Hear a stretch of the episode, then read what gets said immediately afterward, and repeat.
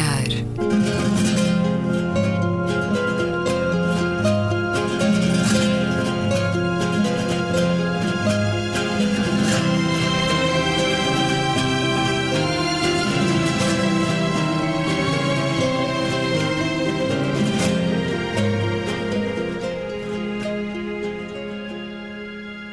Bem-vindos a um certo olhar. É uma conversa na Antena 2 com Gabriela Canavilhas, Luísa Schmidt, António Araújo e Luís Caetano. Vamos aos vossos olhares sobre a semana que passou. Luísa Schmidt, onde se deteve o teu olhar nestes dias? No ataque absolutamente inaceitável uh, que um consultor do Donald Trump uh, veio fazer aos movimentos ambientalistas nos Estados Unidos um, falando, evidentemente, da mudança uh, da página web da, da, Casa Branca, que substituiu a informação sobre as alterações climáticas pela política energética baseada nos combustíveis fósseis, uh, aliás, ressuscitando os, os, dois pipelines que tinham sido interditos pelo Obama e que são oleodutos altamente controversos, o da Dakota e o da Alberta, e que, e que, vão incendiar a América. Mais uma, mais uma, acha para esta fogueira de um país que já está muito dividido. Mas esta, esta, este ataque significa, de facto, por um lado, a, a brutalidade da vida política uh, pelo big oil americano. Um, o Trump é uma espécie de peão de brega que defende os interesses dos amigos deles e dos amigos dele e dele. Um, e um Estado que é logo o mais poderoso do mundo está arrematado, parece arrematado pelas companhias petrolíferas. Portanto, os interesses do petróleo efetivamente tomaram conta do país. Já temos até confrontos com a Fundação Rockefeller, que já veio dizer, aliás, fundadora da Exxon, mas que veio dizer que não vai investir nem mais onde estão em combustíveis fósseis. Eh, e percebe-se agora, percebe-se muito bem o enorme interesse que o Putin tinha em, em que Trump ganhasse, porque o negócio do petróleo é um negócio global e, e, e, a Rússia é um país que vive disso e que vive, vive de uma forma um, obsoleta, virada para o passado. E um dos significados dessa, destas eleições mais perigosas é exatamente a, usurpação do poder político pelo económico e, muito especificamente, do, do chamado Big Oil. Na linha da trampização uh, em Portugal, agora outra, outra questão, em Portugal há uns, há uns, há uns 15 dias vem, vem agora a, a Galp e a ENI eh, vêm, que já há uns tempos que estavam a querer uh, explorar, extrair petróleo, portanto, em, em Algesur, uh, vem agora o governo permitir que assim seja, portanto, vem autorizar a abertura do furo e contra 42 mil cartas de contestação uh, parece que só duas a favor, e a Direção-Geral dos Recursos Marinhos deu autorização uh, para avançar com o, com o furo, e por isso é muito importante que nos mobilizemos para, contra esta ofensiva a favor de um futuro limpo para Portugal. Esta semana mostrei num programa Vladimir Putin a falar de Trump e é muito adequada a forma como se diz Trump em russo. Ah, господина Дональда Трампа с победой на этих выборах. Gabriela Candavilhos, o teu olhar sobre esta semana. Uh, escolhi uma notícia, mais uma vez uma estatística, até porque se liga com um dos temas principais que vamos abordar hoje aqui. Tem a ver com uh, os indicadores sobre os suicídios em Portugal. E esta semana soubemos que os suicídios em Portugal passaram a ser a principal causa de morte em Portugal uh, em contexto de não doença. Uh, portanto, ultrapassaram os acidentes, os acidentes rodoviários pela primeira vez. Uh, acaba por ser, por um lado, uma boa notícia relativamente aos acidentes, isto é, já há mais educação de cidadania, digamos assim, uh, no campo da utilização de, de, das rodovias e da forma como utilizamos os automóveis, mas demonstra aqui uma tendência em crescendo para os portugueses porem termo à vida por iniciativa própria própria. Portanto, é de facto uma notícia preocupante e de alguma maneira liga-se com o tema que vamos ter a seguir. Entre esses números, ressalva-se que há um grande número de suicídios entre os membros das forças de segurança, nomeadamente da GNR e a PSP. António Araújo. Muito sinteticamente, o que me fez franzir o sobrolho foi uh, uma notícia recente sobre um alegado, tem que sempre utilizar a palavra alegado quando se fala de casos de escândalos, eh, envolvendo o Sr. Fillon, em França, e a suposta contratação da sua mulher e penso que também do seu filho, o que ameaça muito a sua candidatura eh, presidencial e que leva, por seu turno, a uma forte possibilidade de haver uma segunda volta nas presidenciais francesas entre a senhora Marine Le Pen e uh, é um bocado curioso porque é que utilizamos sempre as expressões senhor e senhor quando falamos de políticos franceses, mas enfim, e o Macron. Não, com o François Hollande, não. Uh, mas uh, o que é facto é que enquanto o Fion tivesse possibilidade de ir buscar um eleitorado um pouco mais amplo, é. Macron fixa mais o seu eleitorado, mas tem menos possibilidade de o alargar. O que pode haver aqui uma vingança uh, de Marine Le Pen em relação à derrota, apesar dela ter rompido com o pai, o pai, em relação à derrota forte, fortíssima que o pai teve numas presidenciais há um tempo. E a eleição de Marine Le Pen, se juntarmos ao Trump, se juntarmos ao Brexit, uh, seja qual for a opinião que tenhamos sobre o Brexit, é um, um, péssimo indício do ponto de vista de implosão daquilo a que estávamos habituados a chamar uh, lá, o Ocidente, num certo sentido. Vamos ver se uma alegada esperteza saloia de um bem posicionado candidato à presidência francesa não vai ter implicações tremendas na União Europeia e no equilíbrio eu esta semana também quero dar o meu olhar. A propósito do Supremo Tribunal de Justiça ter confirmado a decisão do Tribunal da Relação que diz que Gonçalo Amaral não incorre em nenhum crime nem tem de indemnizar os pais de Maddie McCann por uh, ter escrito um livro em que os acusa de estarem envolvidos no desaparecimento da criança e na ocultação do cadáver. Parece que para os juízes isto é uma questão de liberdade de expressão Pois, na minha liberdade de expressão, eu quero dizer que acho lamentável que alguém ganhe muito dinheiro a escrever algo assim e que, se este livro me chegasse às mãos, o lugar dele seria o caixote do lixo. Vamos à questão da eutanásia.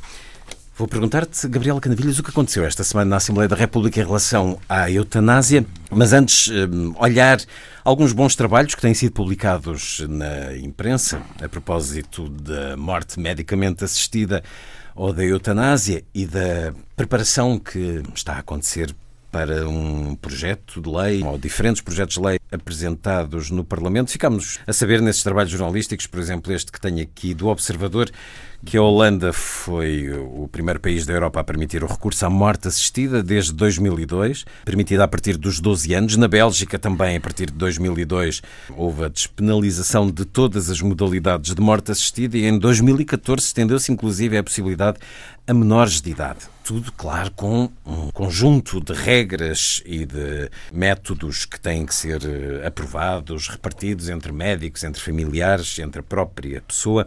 No Luxemburgo, Desde março de 2009, a eutanásia e o suicídio assistido foram despenalizados.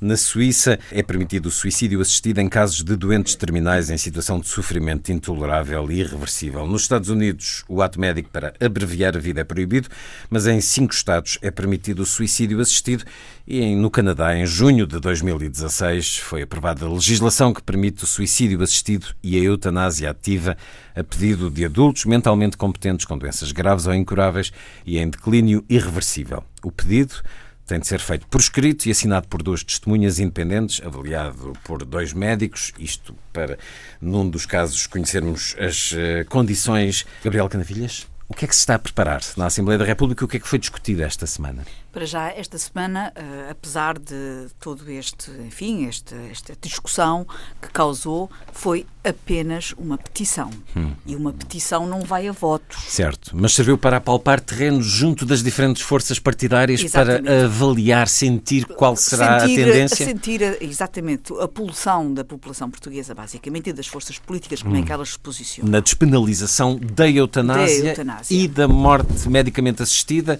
Precisamente o que tu estás a dizer uh, aponta exatamente o grande problema há falta de esclarecimento hum. técnico sobre esta Não são coisas distintas? Não são coisas eh, claramente definidas uh, relativamente a, a, aspectos técnicos. E é isto que, uh, nomeadamente, o professor Rui Nunes, que é o presidente da, da Associação uh, Biomédica, da Comissão, desculpa, chama a atenção e bem para a necessidade de um debate muito mais alargado sobre questões de, e parâmetros técnicos. Isto é, há diferenças entre uh, suicídio medicamente assistido, ordem de não reanimar, testamento vital, enfim, há várias formas de uh, pôr fim a, uma, a, um doente que está em fase terminal e em sofrimento atroz. E uh, várias formas, todas elas diferenciadas tecnicamente e cuja forma de, de, de, de pôr término à sua vida tem formulações técnicas diferenciadas. E esse debate não está ainda feito. E se alguma vantagem esta petição teve foi de trazer esta discussão para cima da mesa. De qualquer maneira, é muito cedo, e eu sou dos que considera que o mérito é. Uh, refletirmos seriamente sobre esta matéria, mas é muito cedo para aparecerem projetos de lei e propostas de lei, porque ainda há um caminho longo, mas muito longo mesmo, a fazer-se de reflexão. Eu devo dizer que este é um daqueles temas em que, emocionalmente, eu acho que todos, uh, de uma forma geral, tendemos a concordar com as duas posições do ponto de vista emocional. Porque todos achamos que é preciso pôr fim ao sofrimento de quem não tem regresso a uma vida normal e todos achamos que uh, a vida tem a sua forma, o seu, seu ciclo próprio de chegar ao fim uh, e que quem deu a vida deve tirá-la e, e, e, que, uh, enfim, que há, que há formas próprias da vida se extinguir. E, portanto, emocionalmente todos pensamos da mesma maneira. E, portanto, só há uma forma de tomar uma decisão consciente e, e consciente em cidadania.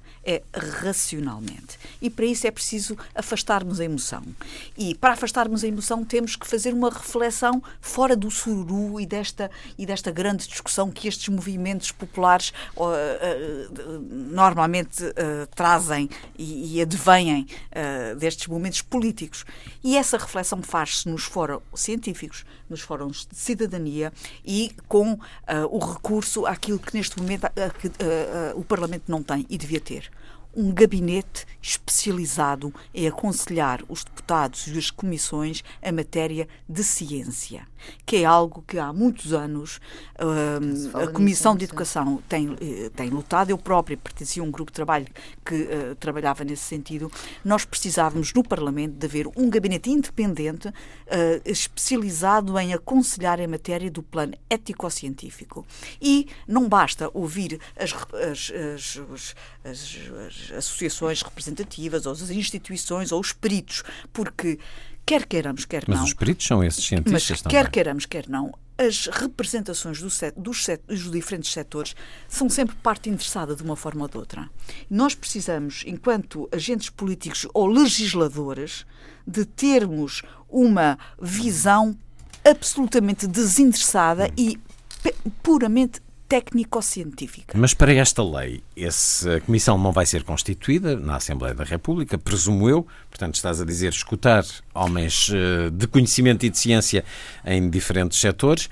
Fica mas, mas depois a decisão é feita na Sim, Assembleia. Não, mas essa decisão, eu uh, estou convicta que esta decisão não vai ser tomada agora. Nesta legislatura? Não, não vai. Estou, até, se me permites, uh, uh, e devo dizer que duvido até que haja legitimidade política para o fazer. E digo com toda a sinceridade. Porque nenhum partido, a não ser o PAN, tinha inscrito nos seus, nos seus programas hum. eleitorais esta matéria. Portanto, e esta é uma sequer, matéria demasiado importante. Nem sequer através de referendo? Só através de referendo porque esta matéria é demasiado importante para ser trazida para, legisla eh, para legislação numa ação legislativa onde ela não foi previamente uh, sancionada pelo voto dos eleitores.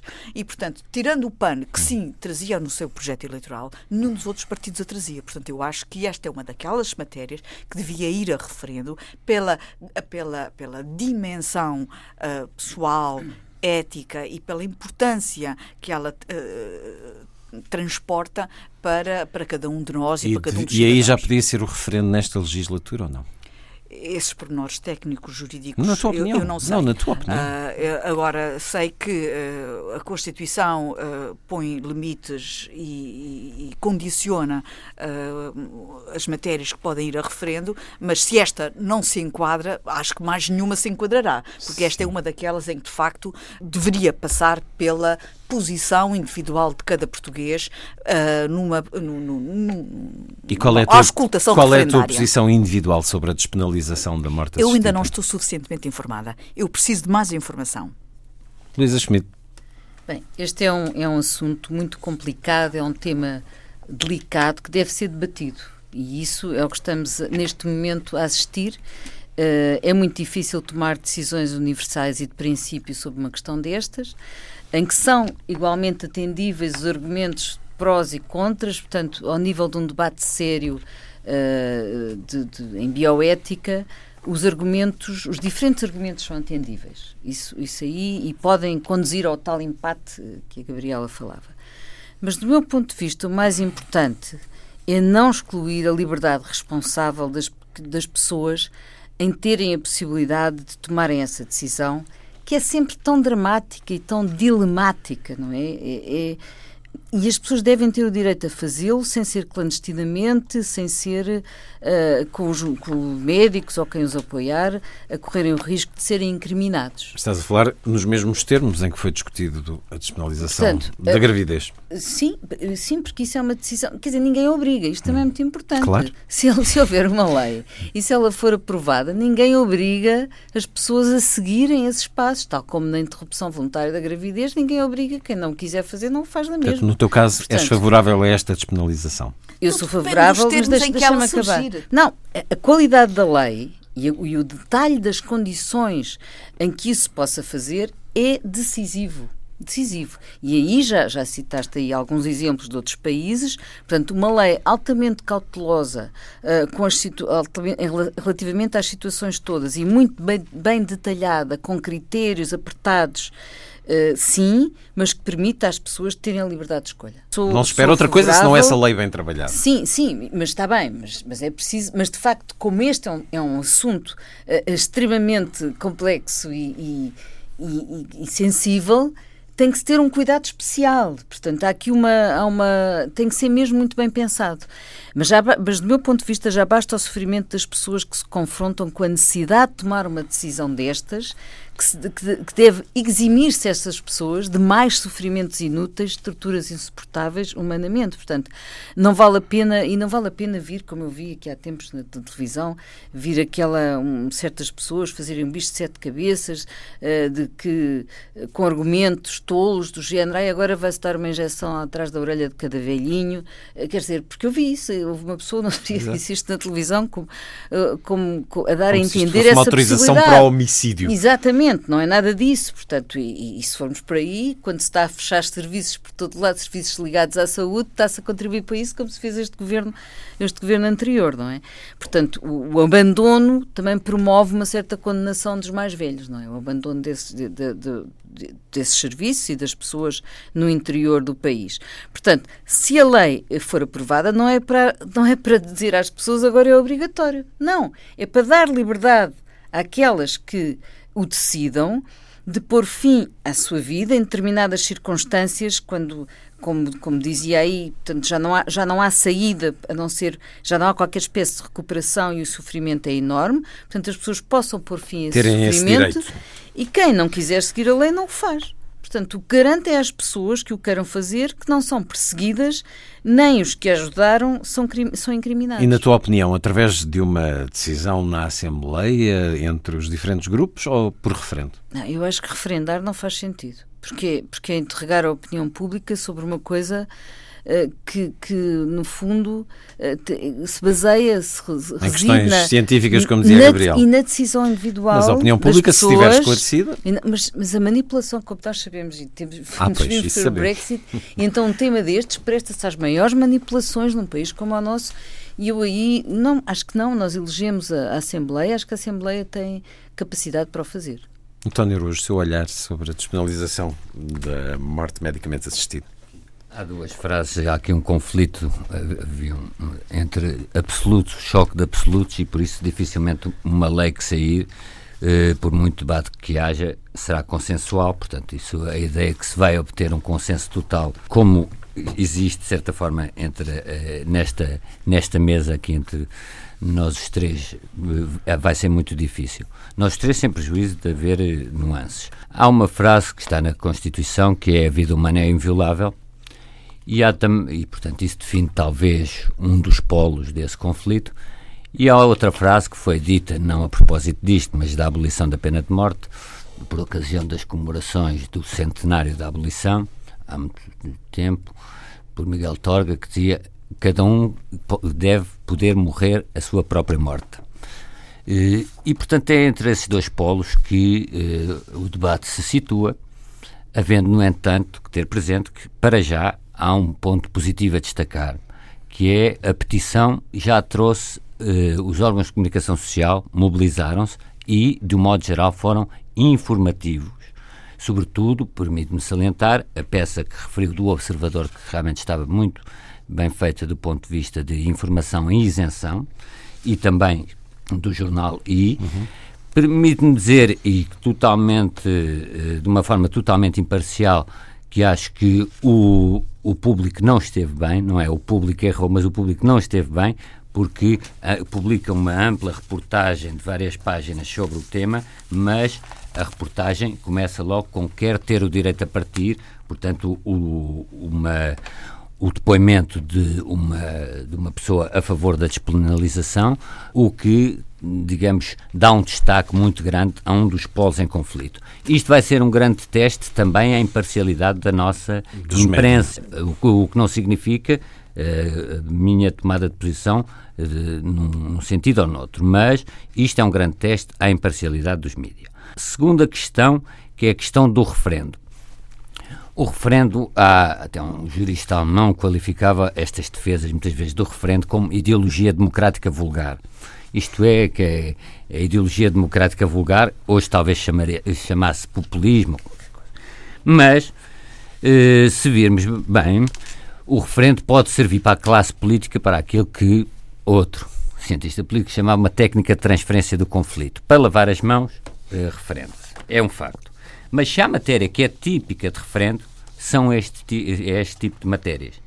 E aí estou um pouco em discordância com a Luísa, considerar que pela sua tecnicidade esta matéria é imprópria de, uh, de referendo uh, é um pouco um atestado de nulidade às pessoas por um lado, e o risco de, de surgir uma solução que não seja uh, aquela que nós próprios desejamos, isso é um, um Brexit, fala, se quisermos, ou outra, ou, ou outra forma, uh, não, não é um argumento suficiente para arredar o referendo. É que é uma decisão individual e, portanto, reflete-se na decisão individual e, portanto, não deve ser um referendo. As pessoas devem ter essa possibilidade. Sim, mas isso devem já está a part eh, partir da ideia e, e, a favor da possibilidade. E se os deputados, cima, por exemplo, negarem a aprovação da. De, de, a, a democracia representativa, isto é, isso é, é um bocadinho a opinião, porque, por exemplo, o João Semedo, que foi um dos, um, um dos subscritores, o promotor da petição, Sim. disse e está em título no Dia Notícias. Apoiantes da eutanásia avisam que debate não pode ser só um truque. Está bem, mas então, se nós saudamos o debate, é para que o debate seja substantivo e o Sim, resultado claro. do debate tanto pode surgir. Se, não, o, debate não pode ser uma encenação para chegarmos a uma, uma solução que já tenhamos eh, escolhido. Isto é, para se fazer um debate, e eu concordo que nesta matéria as condições em que se promove a eutanásia ou a morte medicamente assistida ou suicídio medicamente assistido, as condições e os procedimentos Faz são tão importantes como a própria decisão. Eu acho que isso é, é um denominador comum a todas as, as nossas opiniões aqui emitidas. Mas o que é facto é que nós não podemos, quando eu digo apelar a um debate, e depois dizer, ah, mas o debate só é debate se conduzir a uma determinada solução. Não, eu sou pela solução. Eu sou Pois, a Luísa uh, afirma uh, pela embora, solução. Embora, eu embora ainda não perceba que é uma, embora perceba os contra-argumentos, porque sou também sensível a eles, não é? Portanto, não é uma, não é, o que eu quero é dar a liberdade às pessoas de o fazerem e não quem sabe e quem pode, quem sabe e quem pode já vai à Suíça ou à Holanda. E, no fundo, isto seria uma forma também de outras pessoas que não têm essa capacidade poderem optar por essa solução com todo o sofrimento que isso implica, porque isso é uma coisa in extremis, quer dizer, é uma, é uma situação que efetivamente só quando as pessoas já estão numa, em, em, num estado muito grave e, e, e, e, portanto, num, num, drama, viver um drama efetivo, é que podem optar, é que optam por aí. Portanto, não é uma coisa que nunca que se tome de ânimo leve. Já, aliás, há uma organização chamada Exit, que é, portanto, é o contributo, há contributo de pessoas que optaram por, esse, por essa solução, não é em Portugal, mas na Europa, em Holanda, na Suíça, e que dão dinheiro uh, para essa organização chamada Exit, para outras pessoas poderem uh, ser apoiadas neste processo. Mas, Há um artigo mas, muito interessante do Ascenso Simões, publicado, salvo erro, no I, sobre, sobre esta discussão. Uh, em que ele uh, lembra uma prática nos meios rurais, em tempos mais antigos, e que, uh, de alguma maneira, poderá até trazer aqui a ideia de que uma população menos, menos intelectualmente menos esclarecida. Força, eh, reforçada, poderá ter sobre esta matéria um pensamento mais reconciliado com a eutanásia do que nós poderemos imaginar.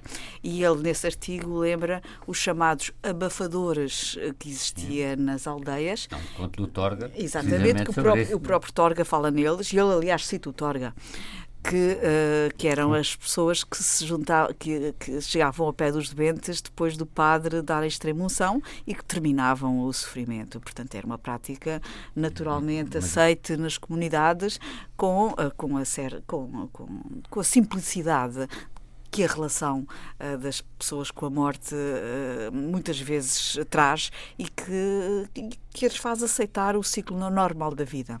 E, sobretudo, aceitar que esse final da vida é feito com dignidade. E uh, não há dúvida que, se a Constituição diz bem que a vida é inviolável, também a Constituição diz que a dignidade da vida humana é um direito. Sendo que a é... dignidade é uma expressão que está a causar maior quesília no debate público. Dos partidários da não despenalização dizem, bom, mas uh, o que é isso da morte digna e da morte indigna? Eu diria indigna? que a dignidade da morte humana também, não é? E a dignidade da vida. A pessoa poder, uh, e, portanto, quando dignidade. a própria, a próprio suicídio medicamente assistido é uma solução... Uh, é uma solução de livre-arbítrio, da vontade. É uma, é uma solução muito interessante, que é preparar tudo para que o doente possa ser ele próprio a acionar os mecanismos para se suicidar. Quer dizer, e há uma outra coisa interessante que o professor Rui Nunes uh, diz, que é.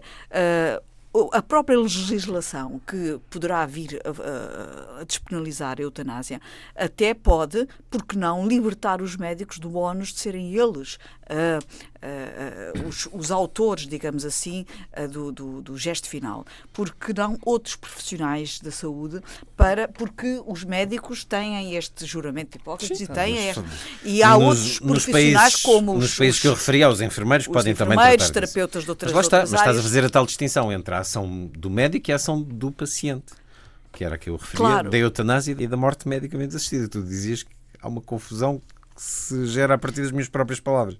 Mas há esta distinção. Eh, tens razão. Mas isto tem a ver com a formulação da própria, do próprio diploma que irá, uh, que irá uh, despenalizar uh, o ato de morrer com a ajuda de alguém.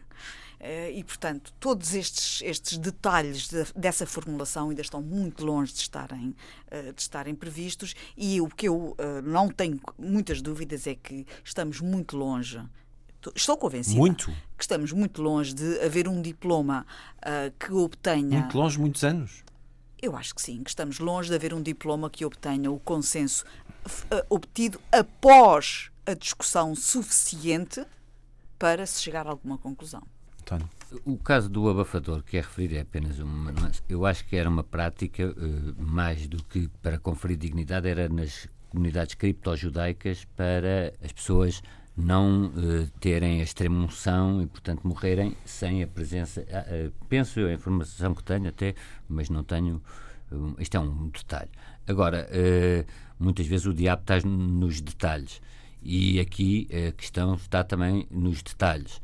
Saber, por exemplo, se é admissível ou não, em casos, a morte medicamente assistida, em casos de depressão eu, eu não estou a pôr aqui pauzinhos na engrenagem, mas apenas uh, questões um para uh, discutirmos, uh, ou melhor, para percebermos a complexidade desta matéria. É que a lei tem que ser muito bem feita, não pode ser esses casos.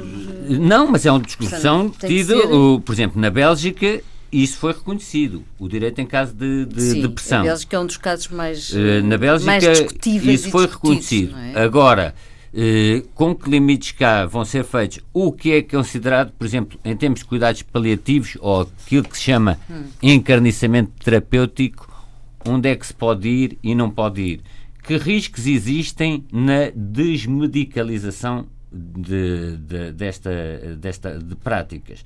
Porque o facto de tira, retirar isto da órbita dos médicos e atribuir a outros profissionais de saúde pode implicar menos garantias até do procedimento. Uh, isto é, mas isto é um é ato médico. isto não é obrigatório. Eu acho que a grande diferença aqui é que isto não é um caminho que as pessoas tenham que seguir. Claro que não. Eu não estou Portanto, a pôr isto como. Não, isso só estou a. Consequência eu só estou a, a, dar dois ou três exemplos, porque há, há pouco a Gabriela falou no, do suicídio, que também é uma opção, mas nos riscos, em termos de saúde pública e no, no Estado, eh, digamos, que se pode revelar das pessoas. Isto é, eu só estou a colocar problemas. O que é que vamos fazer a uma pessoa? Dar-lhe a possibilidade de curar ou tratar a sua depressão ou o, total a liberdade da autonomia da vontade. São questões éticas muito que complexas depressão... que bem justificam um debate. Presumo que a maior parte dos países não, não aplica à depressão, aplica-se a doenças terminais, mas Sim, lá está. Mas há, há, questões que podem é ser que discutidas. Trouxe, e... Não necessariamente. Claro. o, o, e a humilhação que uma pessoa sente quando não tem qualquer espécie de recuperação está e isso está a ser ruinoso para si próprio e para aqueles que ele mais gosta. É isso que eu acho que, que ele mais ama, não é? E, é, e é isso, e é aí, sendo, sendo sempre uma coisa altamente complexa e dramática, eh, pelo menos dar a liberdade da pessoa poder decidir por aí com as garantias de não ser incriminada nem os que ajudarem. Saudemos esta questão a ser discutida eh, na sociedade, um passo civilizacional, diria eu, confrontarmos com a decisão sobre esta lei de despenalização da morte medicamente assistida.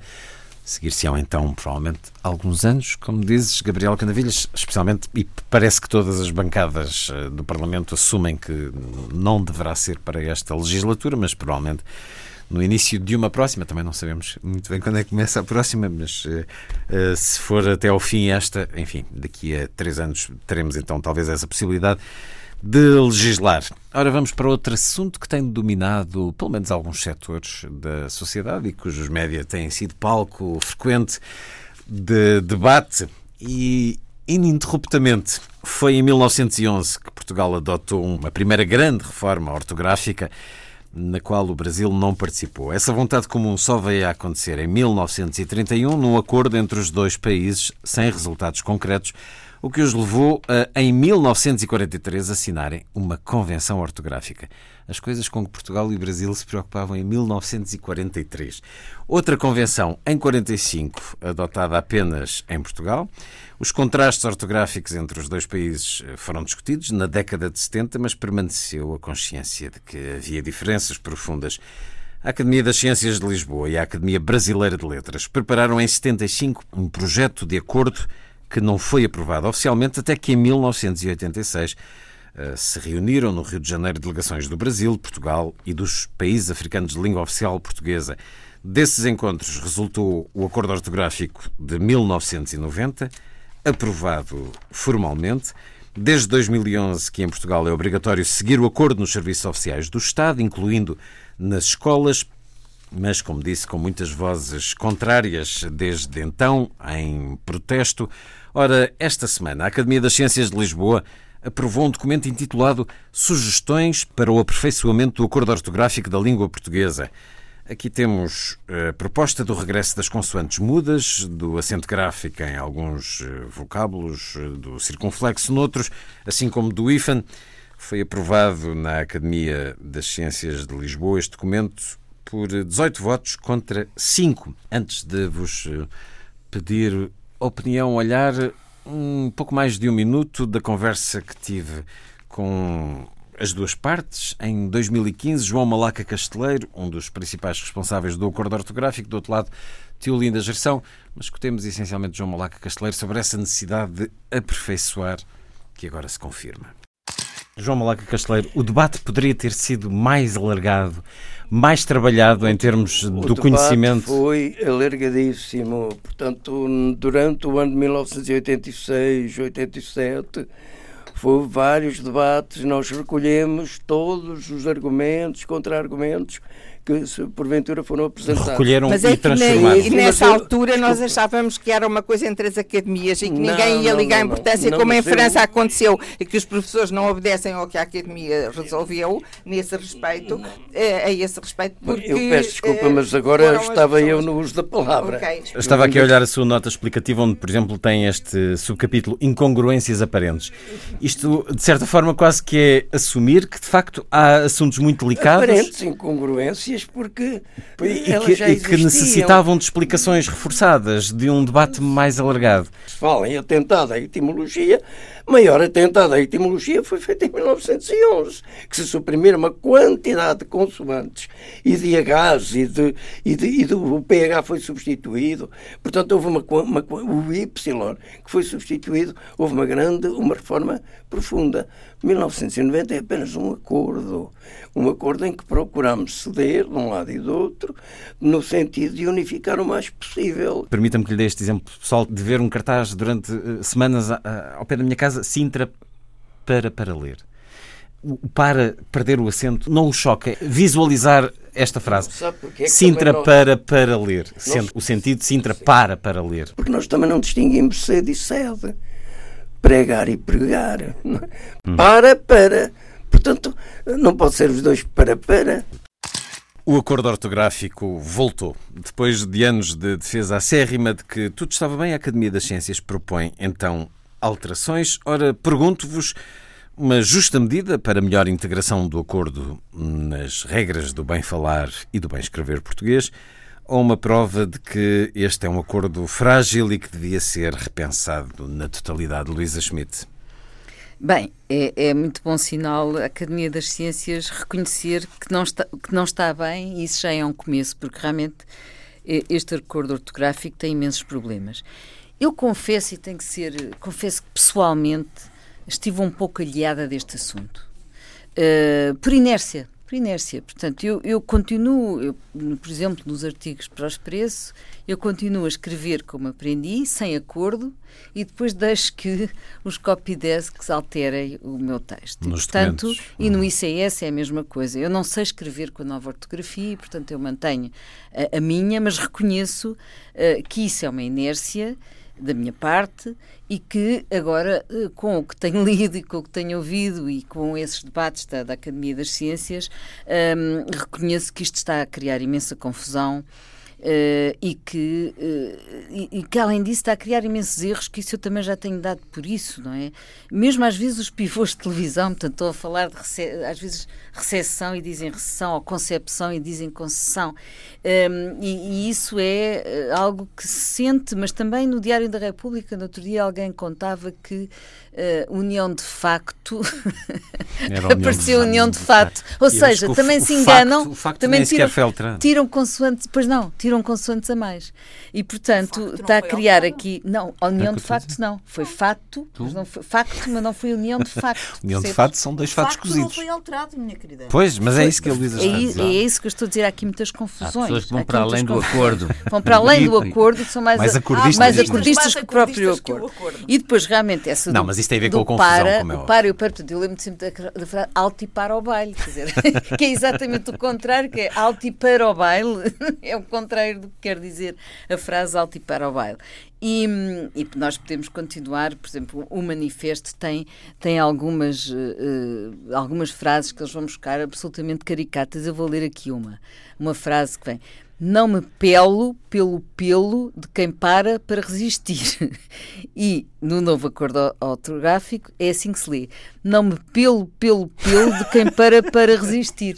E portanto, isto é caricato. Bom, tínhamos aqui E na Laga Casteleira dizer que temos palavras que a sede e a sede que também não são Ah, não, acentuadas e que é nós estamos já é habituados a é diferenciar. O que diz, porque eu diferencio. Está bem, mas. mas Não, não, aqui é não assim. diferencias, não acentuas. Não, não. Mas, mas, mas nestas, eu acho que estes exemplos são, são absolutamente eh, cruciais e é sensato fazer alterações que deviam já ter sido feitas. No fundo, havia aqui um argumento económico e um argumento político. Eu lembro-me que isso, quando foi discutido em 90, no início dos anos 90, havia um argumento económico que tinha que ver, e o António pode aí dar Sim. um contributo muito mais uh, ajuizado que o meu, uhum.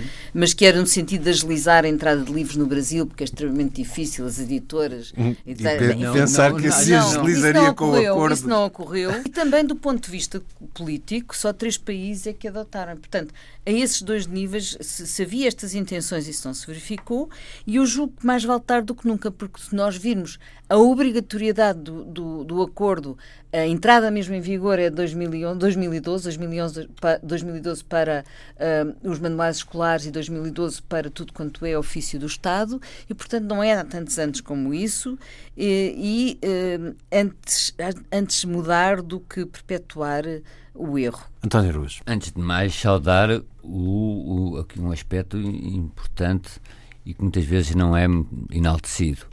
Por muito furiosos que sejam, por vezes, muito ardentes, os adversários do acordo, há aqui um exemplo de cidadania e de civismo interessante. Isto é, são pessoas que na sua combatividade, não se resignaram uh, ao acordo e, portanto, uh, é, é um caso interessante e persistência e, e concorde ou não se concorde com o acordo. E, e acusar mas, os outros, por exemplo, exatamente, só Exatamente. o facto de, dessas pessoas não se, ter, não se terem resignado e não se terem desistido é importante. Por outro lado, quando o professor Malaca Casteleiro fala num grande debate havido em 87, 88, eu espero que o debate sobre a eutanásia não seja um bocadinho maior, porque eu não tenho grande recordação desse debate. Eh, aliás, ouvia-se também a Tiolinda Gerson dizer que era algo apenas entre as academias.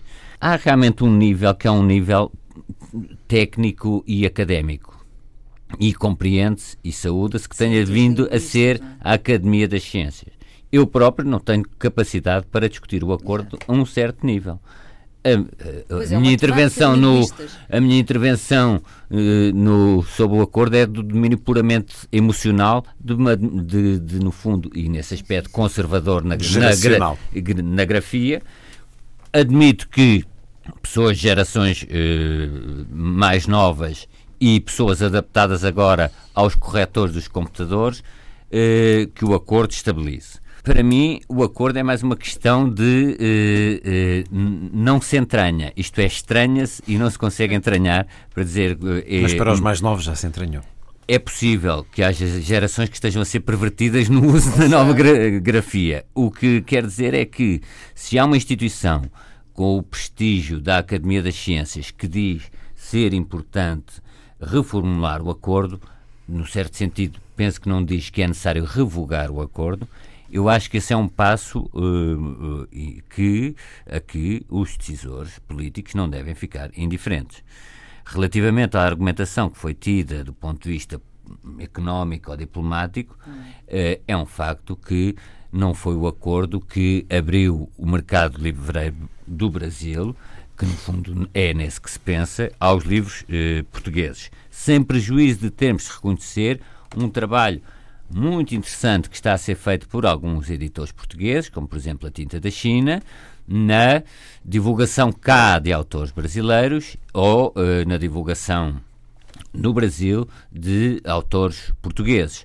O mesmo se passa de uma coleção que está a ser uma antologia muito já volumosa da Glaciar, agora saiu o Iracema, do, do José de Alencar. Portanto, há um, se quisermos, para utilizar outra vez, hoje estamos eh, muito em maré de torga, um traço de união eh, entre Brasil e Portugal que eh, deveria ser explorado e que passa um pouco à margem do, do acordo. Eh, isto é, o acordo não o tem potenciado potenciou muito mais a vontade de eh, editores muito diversos, como Jorge Reixá no caso da Glaciar, Bárbara Bilhosa no caso da Tinta da China. Gabriela Canavilhas, tiveste que te confrontar com o acordo quando tinhas responsabilidades ministeriais, agora, enquanto uh, deputada, mas pessoalmente, como é que olhas para o acordo ortográfico e estas alterações propostas pela Academia de Ciências? Ora bem, eu discordo de muito do que foi dito aqui, uh, mas uh, queria primeiro uh, dizer, também concordo com muito do que foi dito aqui. há aspectos, evidentemente, corretos nas, nas, visões dos meus dois colegas aqui da então mesa. Então vamos discriminar. mas eu gostava de vos dar a minha visão. O acordo ortográfico mais do que uma decisão com vista a vender livros no Brasil ou com vista a resolver problemas no quadro uh, editorial ou económico, foi uma decisão política, estratégica e política com vista a evitar a fragmentação da língua portuguesa. E esta decisão é uma decisão de longo alcance perante a evidência da língua portuguesa estar dividida entre a língua de, de, portuguesa de Portugal e a língua portuguesa do Brasil. E esta divisão estava já claramente feita relativamente uh, às cátedras de língua portuguesa das universidades estrangeiras, universidades americanas, universidades espalhadas por várias partes do mundo, onde havia os estudos de língua portuguesa do Brasil, os estudos de língua portuguesa de Portugal. Portanto, a, a língua portuguesa estava cada vez mais uh, acantonada num gueto relativamente à língua portuguesa do Brasil. Mas em termos de léxico, mas, essas diferenças mantêm-se. Mas uh, eu, eu, vou, Sim, eu vou ser rápida. Eu vou ser rápida. A culpa, evidentemente, que foi de Portugal, porque tal como disse o António Araújo muito bem, em, ou, ou, ou tu, eh, na, na, tua introdução, em 1911, nos uh, ímpetos republicanos em que uh, a escola pública se impôs, os museus públicos, e era, enfim, sistematizou-se a coisa pública, também se sistematizou a língua portuguesa e uh, no republicanismo fez o primeiro acordo, fez a primeira revisão da língua portuguesa, da ortografia portuguesa, e marimbou-se para o Brasil. Peço desculpa desculpa aos nossos ouvintes pela, pela utilização desta expressão Vem venal. no acordo. Uh, pronto.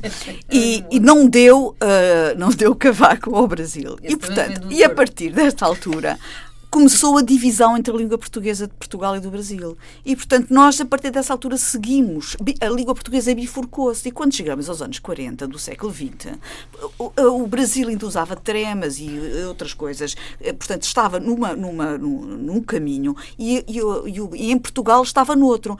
E eu devo dizer, eu cheguei a ir ao Brasil fazer um concerto e as notas de programa do meu concerto tiveram que ser traduzidas para português, para brasileiro. Adaptadas. Para português do Brasil. E, portanto. Mas isso não mudou. Não, isso continua mas, mas, E entrar no mercado editorial do Brasil eu, é necessário fazer. Independentemente de ter mudado ou não, estamos a constatar que há uma deriva da língua portuguesa que se separou em duas. E, portanto, a estratégia política que qualquer governo que é. Uh, que, que, que rege um, um, um país que deu berço a uma língua que se expandiu pelo mundo, que se expandiu e que num berço de 10 milhões se expandiu para 250 milhões, tem que ter a preocupação da união dessa língua numa só.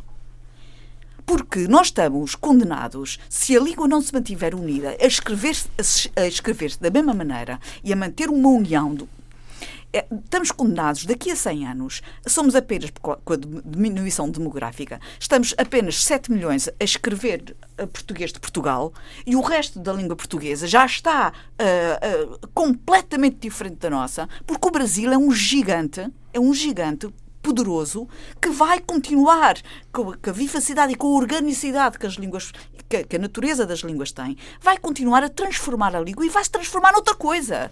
E daqui a 200 anos o Brasil fala uma língua que já não é português.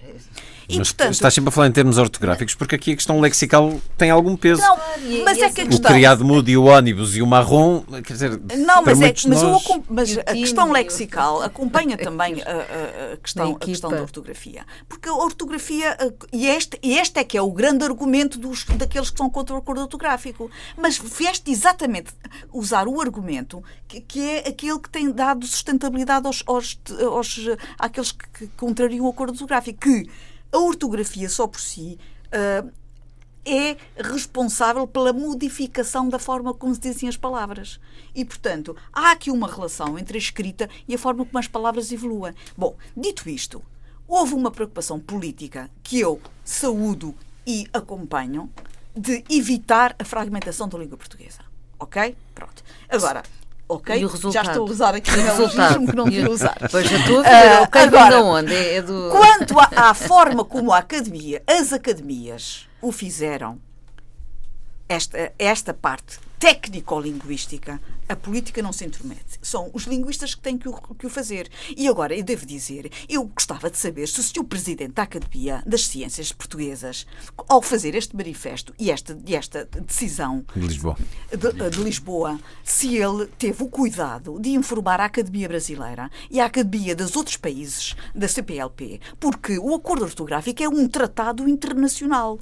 O acordo ortográfico não é uma decisão que se toma na Academia Portuguesa na- de, das- de que a Ciências de Lisboa. a, a Gabriela? Porque peraí. isto é um tratado internacional assinado e ratificado, não como a Luísa disse, apenas por dois ou três países, mas por todos os países, adoção- com exceção, com países. exceção de Angola. Todos os países ratificaram, com exceção de Angola e Moçambique. Só ainda não ratificou, mas já está no, no Parlamento, na fase terminal da ratificação. Portanto, só falta mesmo Angola. E a razão porque Angola não o quer ratificar é porque Angola é porque. Angola o que quer incrementar mais em palavras próprias da sua, da sua da- da- da- indígenas de, de Angola. E, portanto, na verdade, o senhor Presidente da Academia das Ciências não tem, não pode fazer o que acabou de fazer, porque isto é um tratado internacional que compromete vários países. Mas o que ele Então, mas isso aí, se for não, proposto para, às outras lá, Para academias- não é para, é para. Porque eu queria dizer com acento no A. Não é porque a proposta que eles fazem na, na Academia da Ciência é uma proposta de revisão.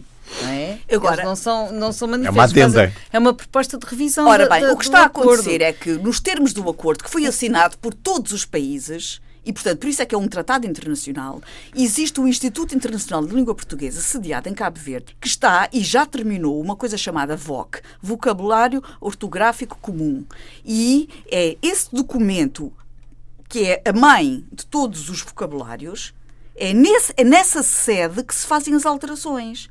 E, portanto, eh, há, de facto, regras em acordos internacionais que não podem ser eh, torpedeados porque, neste momento, o atual presidente discorda dos termos em que as coisas estão. Eu concordo, e eu sou a primeira a achar, que há muitas coisas que não são confortáveis e que estão erradas na- no acordo ortográfico. Sim, senhor, juntem-se nas sedes próprias resolvam os problemas técnico-linguísticos nas sedes próprias e de acordo com as regras dos tratados internacionais. Esta é a chamada de atenção que eu tenho que fazer sobre esta matéria. Concordo que estão criadas consequências eh, e voltar a, a recompor li- livros, eh, manuais escolares é complicado, não é? Que adaptar ao acordo ortográfico é complicado. Mas antes isso, antes mudar do que perpetuar, se calhar, alguns erros, e é isso que, que a revisão da Academia das Ciências propõe. Eh, De qualquer maneira, eu acho que, eh, seja como for, as línguas devem ser deixadas em paz e o Brasil fará sempre o que- aquilo que bem lhe apetecer relativamente à, à criativi- com a criatividade que tem e na maneira como eles funcionam. O governo brasileiro, ao contrário das interpretações apressadas e, portanto, equivocadas, está solidamente comprometido com o acordo ortográfico, não cogita promover retrocessos e não admite a reabertura de negociações sobre o seu texto. Estás a ler de onde? É Estou o a assinar, é uma carta do embaixador do Brasil, Mário Vilalva. Vamos às sugestões. António Araújo. A sugestão talvez pareça demasiado óbvia, mas é por um caráter de urgência. É a exposição do Amadeu de Sousa Cardoso no, no Chiado.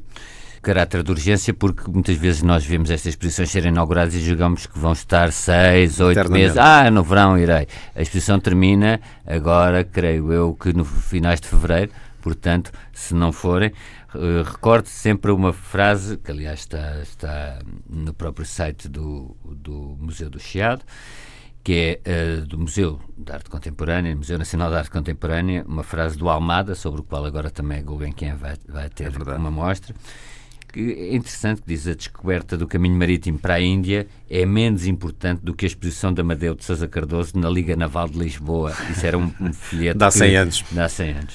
Luísa Schmidt. Eh, Eu esta semana proponho irem ao cinema ideal. Eu descobri o cinema ideal há muito pouco tempo. Fica ali na rua do Loreto, do número Chiado. 1517, ao- ao- ali ao Cabões, não é? E, é, e, tá, e tem uma, um, uma um ciclo de cinema interessante. O que vi lá foi a vida ativa, O Espírito de Ana Arendt, uh, que, é, que recomendo vivamente e que e ainda está em exibição. ainda está em exibição. Depois será também tem o Silêncio do Martin Scorsese e eu acho que vale a pena irem lá e até comerem umas tapas lá em cima, que é muito simpático. E uma livraria também muito simpática por cima. Gabriela Canavilhas. Então a minha sugestão deste, desta, desta semana vai ser um bocadinho diferente. Sugiro que procurem nas estantes, remexam nas estantes e, e encontrem recortes, revistas que guardaram para ler um dia, aquele artigo que, que, ficou marcado e que nunca chegaram a ler, aquele livro que ficou de lado uh, à espera de uma disposição especial e que nunca chegou ao fim, ou então aqueles livros dos quais se guardou uma memória especial e que se vai rever e reler e que vamos redescobrir à luz de um olhar diferente passados alguns anos. Isto é, há uma redescoberta interessante sempre à nossa espera nas nossas nossas estantes. É a minha recomendação para este fim de semana e que uh, não só através das estantes de livros, mas também através das estantes dos discos. Vão atrás do último disco que está lá no fundo esquecido e que há muitos anos que não ouvem. Vão ouvi-lo e vão ouvi-lo de uma forma diferente. Eu deixo também uma sugestão. Luísa já falou de cinema para esta segunda-feira, às 21h30, no Espaço Nimas, em Lisboa. É uma sessão especial do filme Os Olhos da Ásia, de João Mário Grilo, filme de há 20 anos, com muitos pontos em comum com o mais recente trabalho de Martin Scorsese, Silêncio. Bom, depois de terminada a exibição do filme Os Olhos da Ásia, o realizador, João Mário Grilo, vai estar à conversa com José Tolentino Mendonça. Eis algo que promete. Foi um certo olhar com Gabriela Canavilhas, Luísa Schmidt, António Araújo e Luís Caetano. Assim os desejos de uma excelente semana.